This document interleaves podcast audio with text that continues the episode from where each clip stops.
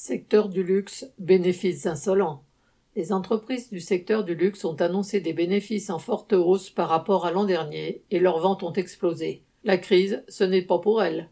Le groupe LVMH, Louis Vuitton, Dior, Sephora, Guerlain, Givenchy caracole en tête du classement avec 6,5 milliards d'euros de bénéfices entre le 1er janvier et le 1er juillet 2022. C'est 23% de plus que sur la même période de l'an dernier. Ensuite vient le groupe Kering, Gucci, Yves Saint Laurent, avec seulement 2 milliards, en hausse de 34%. Et enfin Hermès, avec 1,6 milliard, plus 40%.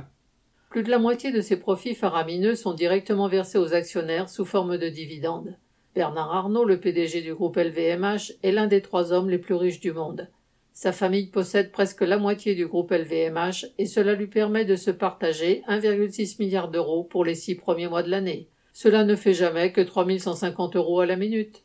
Le secteur du luxe est florissant parce que les richesses prélevées sur l'exploitation des travailleurs du monde entier s'accumulent à un pôle de la société. Cela permet à une clientèle entre guillemets grande bourgeoise de dépenser des fortunes en caprices de riches, de s'offrir un t-shirt Gucci à 650 euros, un sac Hermès à 4500 euros ou une malle Louis Vuitton à quelques dizaines de milliers d'euros.